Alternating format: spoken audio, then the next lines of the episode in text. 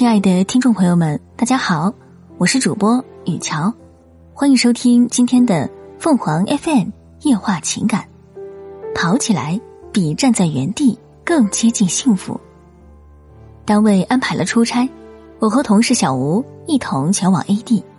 一路上，小吴的电话打个不停，一会儿嘱咐丈夫要照顾好孩子，一会儿又询问丈夫在单位的情况。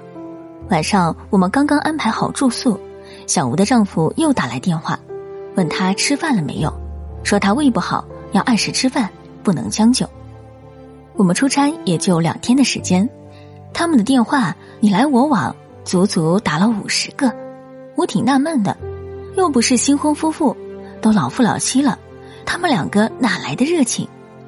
而且每次打电话又没有重要的事情，只是说些无用的话。我在一边听着都觉得索然无味。但是这两人竟然东扯西扯说不完，我不禁问小吴：“你们平时在家里也是这样吗？还是因为出差小别，彼此才多了嘘寒问暖？”小吴笑笑说：“我们平常在家里就是这样的。”他有什么事情都会毫无保留的告诉我，我也会跟他分享我遇见的所有事情，这样很有意思，你不觉得吗？夫妻二人在一起，不就是这些生活琐事吗？小吴在描述他的生活时，嘴角上扬，脸上洋溢着幸福。他突然问我：“一家一种生活方式，你们家应该是安静型的吧？”我点点头，没有说话。是啊。我们家确实属于安静型的，安静到我去出差都接不到丈夫的一个电话、一条短信，我也不会给他打一个电话。好像从五年前我们就开始了这种沉闷的生活。他回到家不会跟我说太多的话，我回到家也只是做我该做的事情。只有面对孩子的问题时，我们才会进行简单的沟通。所以，当看到小吴不停的和家人交流时，我莫名其妙的羡慕这样的生活，自己的内心也隐隐感到悲凉。记得和丈夫张亮谈恋爱时，我们两个也是无话不谈。那会儿他也懂得关心我，我也觉得离不开他。每天只要一有空闲，我们就会互发信息、打电话，每天有说不完的话。但是结婚后，面对柴米油盐和一日三餐，我们的矛盾渐渐的产生了。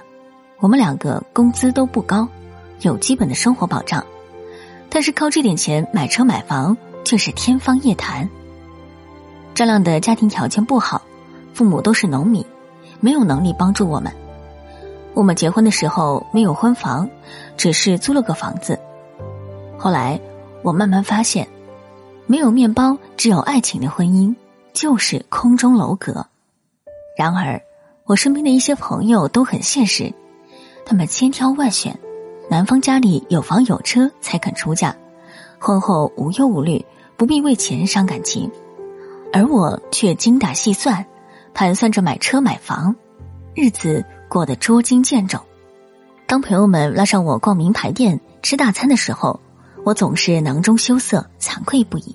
结婚前，我们都是如花似玉的美女；结婚后，我却和别人拉开了十万八千里的距离。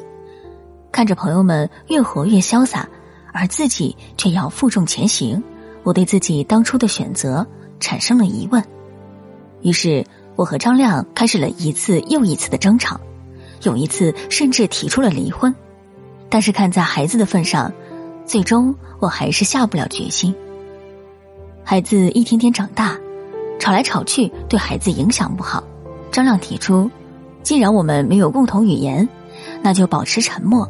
他不希望每天下班回来家里都闹得鸡飞狗跳。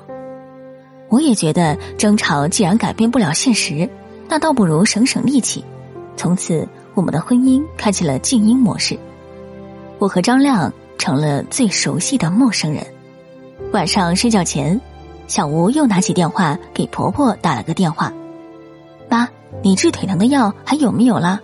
要记得按时吃药。”小吴挂断电话，我问他。你婆婆是退休工人吧？小吴笑着说：“哪里是什么工人，都是老农民。我们结婚的时候是在老房子里凑合着结的婚，现在住的房子都是我们自己奋斗得来的。我听着小吴和我经历相似，便想和他多聊聊。小吴说，她的丈夫是铁路工人，但是不在本地上班，每次一走就是半个月，家里都靠她。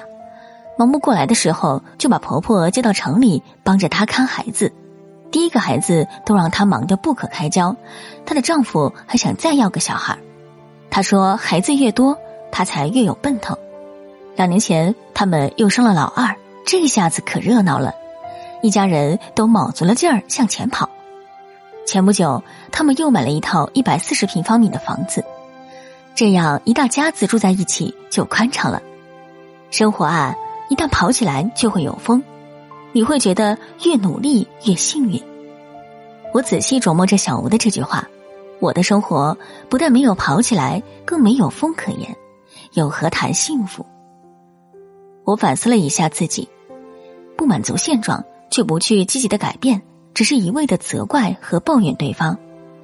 当我们在吵架闹矛盾、彼此渐行渐远的时候，别人家却在相互理解和鼓励中朝着幸福的方向前行。所以，本来是处于同一起跑线上的家庭，有的越过越差，有的却越来越好。我和小吴的家庭不就是一个活生生的例子吗？如果我和张亮再这样静音下去，不仅大人的日子过不好，孩子也会跟着我们输在起跑线上。和小吴畅谈的一整晚，他给我上了一堂婚姻课，让原本昏昏沉沉的我慢慢的开了窍。这几年我在工作之余坚持赚了一点钱，我不舍得乱花，全都攒了起来，因为当时没有钱。我们现在住的房子是东拼西凑才买下的，只有八十多平方米，而且是顶层。每次上楼我都累得气喘吁吁。我母亲身体不好，每次想让她来住几天，她总发愁爬楼梯，中途得休息两三次才能爬上去。如果假期小外甥也想来住几天，只能凑合着睡沙发。其实我一直想换一套大点的房子。但是从来没有和张亮商量过。回到家，我打破了僵局，提出了买房的事情。张亮迟疑了半天，说：“我也想买，但不是现在。前不久我投资了一个电商摄影工作室，效益还不错。等过两年生意好了，再买个大点的房子应该不成问题。”张亮说：“现在电商平台卖货的人很多，但是很多人不会拍产品。”他正好一直爱好摄影，干这行无师自通，怪不得这段时间我发现张亮总是神神秘秘的，原来他在蒙头做大事。突然间，我对张亮刮目相看，立马觉得生活有了奔头。我把自己的私房钱全部都拿出来交给了张亮，帮着他发展工作室。张亮对我的行为感到很惊讶。我跟张亮说，两个人双向奔赴。共同努力，我们的目标才能早日实现。现在，我们的婚姻取消了静音模式，生活充满了希望。我负责给张亮宣传、介绍客户，张亮负责摆拍产品。因为技术好，半年的时间，张亮的工作室有了好的口碑，生意兴隆。我和张亮盘算着，一年后我们就可以先付个首付，买个大房子了。现在我们两个人不吵架。不静音，卯足了劲儿向前冲，真正的跑起来，风来了，幸福也来了。听众朋友们，无论你是开心还是难过，不管你是孤独还是寂寞，希望每天的文章都能给你带来不一样的快乐。你也可以关注我们的微信公众号“情感与美文”，收听更多内容。我们下期再见。